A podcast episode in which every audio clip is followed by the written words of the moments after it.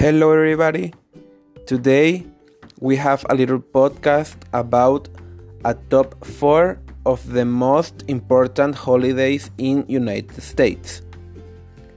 Buenas tardes, días, noches a la hora que estén escuchando este podcast. Vamos a estar revisando lo que son un top 4 de las festividades más importantes en los Estados Unidos. Esta es obviamente pues para la materia de inglés. Este podcast les va a servir para unas descripciones que van a estar realizando al momento de, de hacer nuestra videoconferencia que empiezan a partir de la próxima semana, ¿ok? Bueno, vamos a iniciar con este pequeño top 4. Here in Mexico, we have a lot of holidays and traditions in which we feel proud and we celebrate them in company of our family and friends in a way only Mexicans can do it. Aquí en México nosotros tenemos muchísimas festividades y tradiciones con las cuales nosotros pues estamos orgullosos y siempre las celebramos en compañía de nuestros amigos o familiares en una manera en la que solo los mexicanos podemos hacerlo. Today we're going to get in touch with a little bit of American culture. We are about to know some holidays on the neighboring country. El día de hoy vamos a estar un poco en contacto con algo de la cultura americana y vamos a conocer algunas festividades de nuestro país vecino, ¿ok? Vamos a iniciar con estas. Vamos a ir en un orden de menor importancia a mayor importancia. Entonces, la número 4 sería St. Patrick's Day, el día de San Patricio. El día de San Patricio en Estados Unidos se celebra también en Irlanda y esto es parte gracias a más de los 34 millones de americanos con antepasados irlandeses que viven en Estados Unidos que es siete veces más la población de habitantes en Irlanda en total. ¿Qué quiere decir esto? Que la población americana es muchísimo más grande, siete veces más grande que en Irlanda. El primer desfile del Día de San Patricio en Estados Unidos se celebró en Nueva York el 17 de marzo de 1762. ¿Qué quiere decir esto?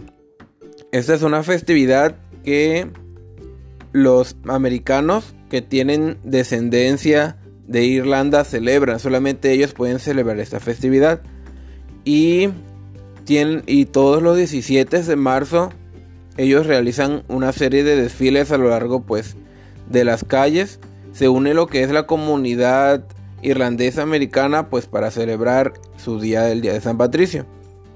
Hay una particularidad de este día en Irlanda y en Estados Unidos.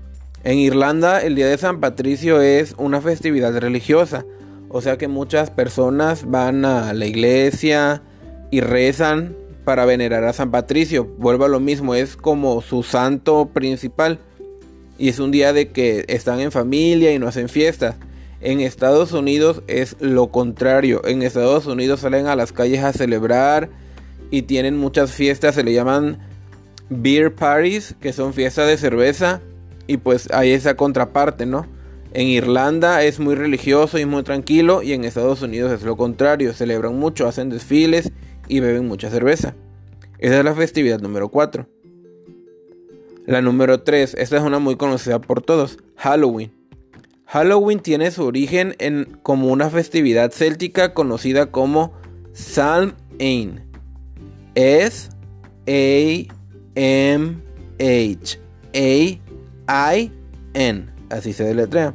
Los antiguos celtas creían que la línea que une a este mundo con el otro se estrechaba con la llegada del Main, permitiendo a los espíritus, tanto buenos como malos, pasar a través de esta línea.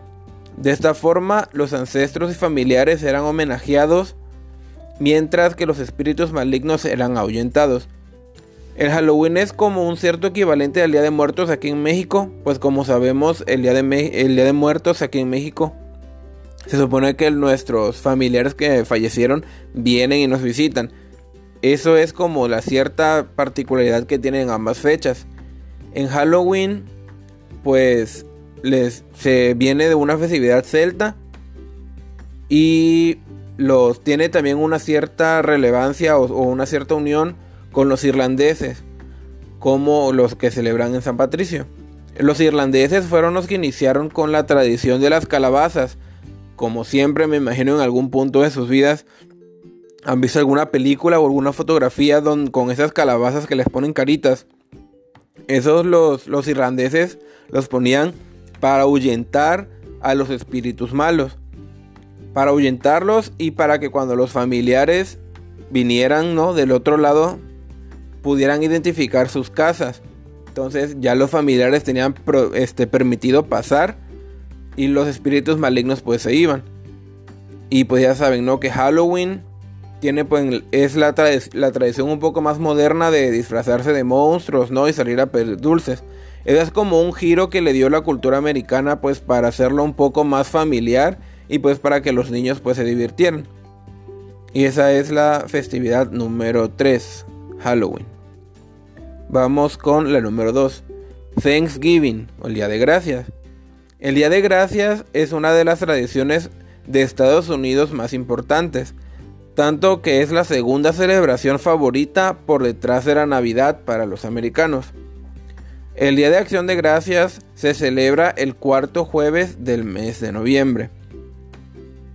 Ahora, esta festividad, el Día de Gracias, tiene como un trasfondo también religioso.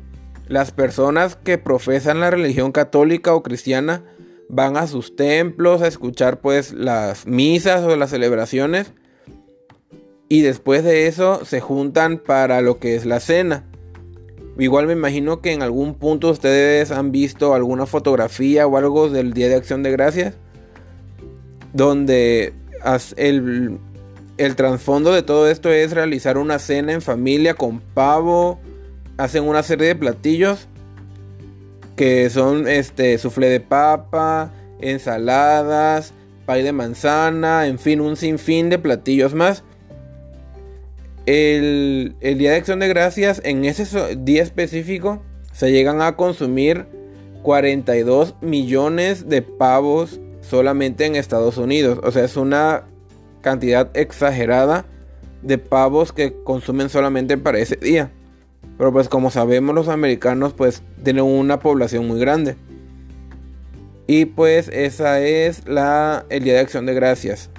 La festividad número 2. Y ahora la más importante, la número uno, number one, 4th of July, el 4 de julio.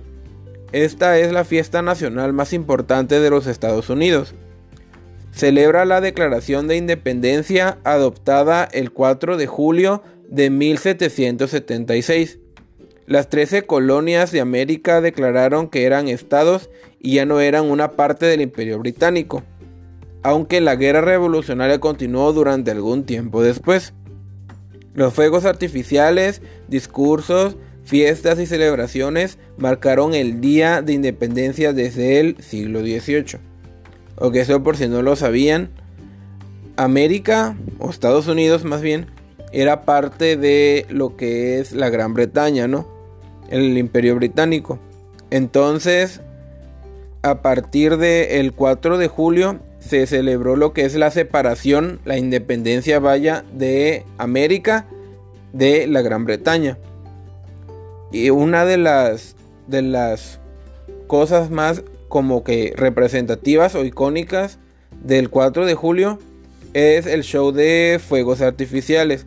Todos los 54 estados de vaya Estados Unidos realizan lo que son fuegos pirotécnicos y realizan desfiles en cada estado, digamos que en la capital, en la ciudad principal, se realizan desfiles a lo largo pues de todas las avenidas principales. También se llevan a cabo lo que son las parrilladas, donde los platillos pues más típicos son las hamburguesas, el chili, que es una combinación de frijoles con carne, la cerveza. Por alguna razón a los americanos eh, como que la cerveza es su bebida principal, se podrá decir. Y pues esto una pequeña anécdota que quisiera yo agregar que como ustedes ya les había comentado, para los que ya lo sabían o no lo sabían, yo tuve la oportunidad de, de viajar a los Estados Unidos el año pasado. Y me tocó vivir un 4 de julio, digamos que en todo su esplendor, ¿no? Y pues sí fue muy bonito ver cómo las familias se reunían para celebrar pues su independencia. No solamente familias americanas, digamos que de sangre, pura familia americana, sino que me tocó ver a familias México-americanas o asiáticas americanas, o sea, la combinación de, culturas para hacer, pero que radican en Estados Unidos y verlos celebrar a su manera, ¿no? Porque pues las familias, digamos, México-americanas, no sé, cenaban tacos, o las familias asiático-americanas celebraban con sushi o comida asiática fue muy divertido ver verlo celebrar el día de su independencia. Y pues para el día de la videoconferencia vamos a estar platicando nuevamente sobre estas cuatro festividades que les acabo de, explicar en este podcast. Entonces tienen que realizar una serie de anotaciones, los datos más interesantes que les hayan llamado la atención, por ejemplo las fechas o algún platillo o, o no sé, algo que les haya llamado la atención y ese día lo estaremos compartiendo y vamos a hacer un pequeño debate, ¿ok? Esto va a contar este, como una actividad individual, así que todos van a tener que participar. Eso sería todo por este podcast y nos vemos próximamente. See you soon, bye.